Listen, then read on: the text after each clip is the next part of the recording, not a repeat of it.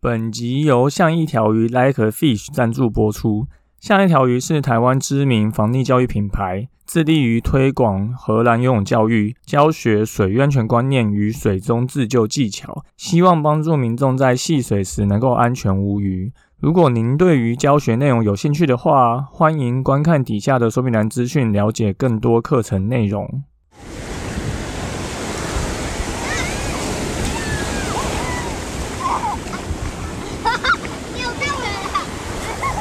现在时间下午五点钟，海水浴场关闭，请尽速从水里上来，谢谢。Hello，大家好，你现在收听的是救生日常，我是焦哥，又来到本周的新闻报报啦。前几天焦哥去了一间上柜的大公司分享水安全知识，吼，很开心有公司开始注意到这些防溺资讯的重要性啊，愿意邀请我们去跟同事分享，而且这件事情是。一年以前就已经约了，后来因为疫情又往后推迟。不过就非常看得出来，哇，大公司在排课程的时候是非常的严谨吼，这么早就开始做安排。那如果有其他公司有兴趣的话，也非常欢迎邀请焦哥去分享。那如果你现在还没有邀请分享，那今年夏天大概也来不及了。那我们在今天晚上，没错，就是今天晚上的八点。有一场直播对谈会在我们的像一条鱼的 Facebook 会邀请，是之前也是台湾的游泳教练，但现在在荷兰定居的一位家长露露啊，当初在帮焦哥设计这个防溺教材的时候，有提供非常多的协助啊，所以如果你更想了解相关的一些防溺资讯啊，或是为什么荷兰人、外国人他们在那边游泳会比较 OK，然后不容易溺水。那欢迎参加今晚的这一场访谈哦。好，那本周一样三件事情跟大家说。第一个是去溪边玩怎么渡溪，渡溪技巧教学。前几天花莲的出海口，哈，花莲溪的出海口有一名三十多岁的男子，因为想要扛单车穿过去啊，就是要截弯曲直，结果过去的时候却遭浪。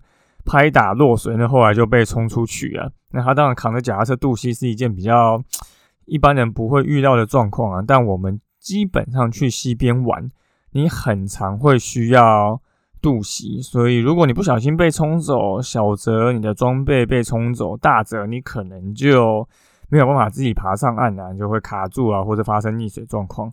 所以这边要跟大家分享几个关于渡溪的注意事项。第一个当然最重要，你就要先找寻适合的渡溪点哈。一般来说，在水深及腰的地方，你大概就可以感受到明显的水流阻力。那因为溪水比较快，所以其实身体是容易失去平衡。但我们在渡溪的时候啊，就要去找比较好走的地方。那这当然跟你的溪面宽跟溪面窄有关。有些人会觉得溪面窄走的距离比较短，是不是比较好？那这个当然还是要跟。水流湍不湍急是有关系的哦，所以尽量要避免，就是走湍急的地方，还有一些漩涡跟白花，因为你根本看不清楚那边的水深，那当然走那边就比较容易产生一些风险。或者你也可以丢石头到水里做测试哦，来听一下这个声音跟水花声。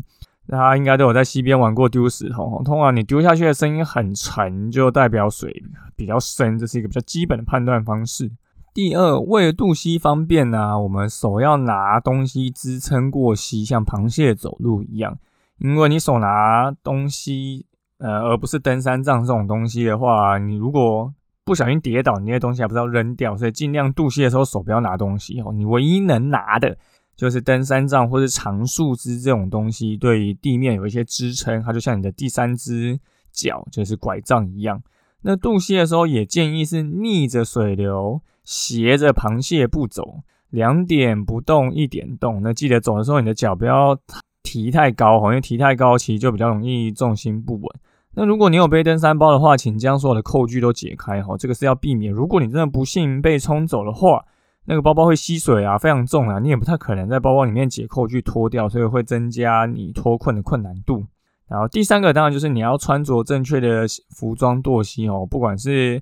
一般溯溪活动或是休闲玩水啊，其实你最好都还是穿着溯溪鞋，你这样踩到青苔比较能够避免滑倒。因为很多人跌倒原因是因为他穿拖鞋渡溪，就他拖鞋不小心被冲走，他想要转身去捡，重心不稳才跌倒的。所以这三个大概是比较基本，大家应该要了解的渡溪技巧。那当然，你说渡溪还有一些其他的预料会一些状况啊，比如说西边会有翻滚流啊，有涡流啊这些内容。那教哥以前有写过一篇文章，如果你想要了解更多细节资讯的话，可以再去底下的说明栏观看。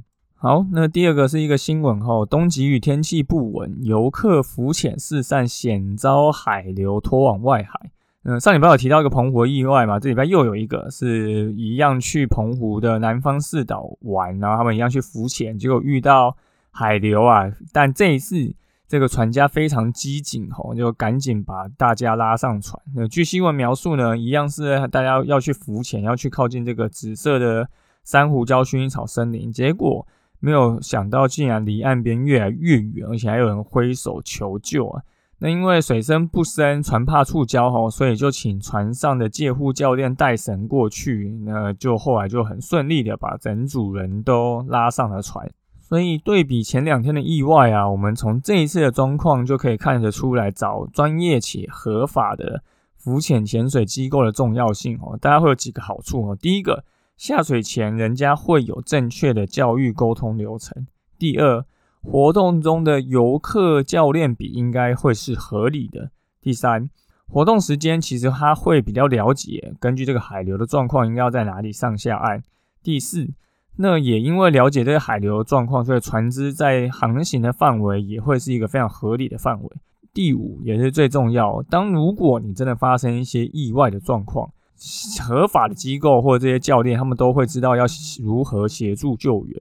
在水肺潜水跟自由潜水其实都有潜伴制度哦，就是要提醒大家，你绝对不要一个人下水，也要了解彼此间的计划。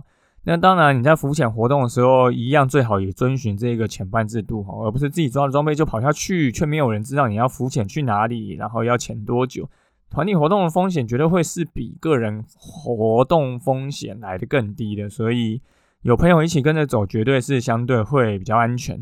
好，那最后是我们近期的活动资讯要更新给大家哈，因为夏天要来了，我们开始在。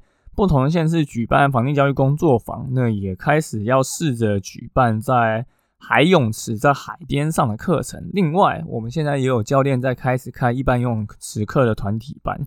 那因为活动项目众多啊，然后时间也很多，所以等教哥一样会把我们一个所有平台的连接，还有一个传送门的软体哈，他会把我们所有各个官网、FB、IG、YouTube。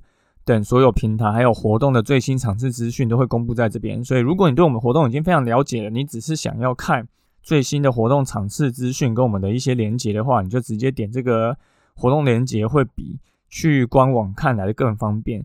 大概有主要几个新的活动跟大家讲一下，就是我们防疫教育工作坊七月二号会在台中举办，七月三号会在新竹举办。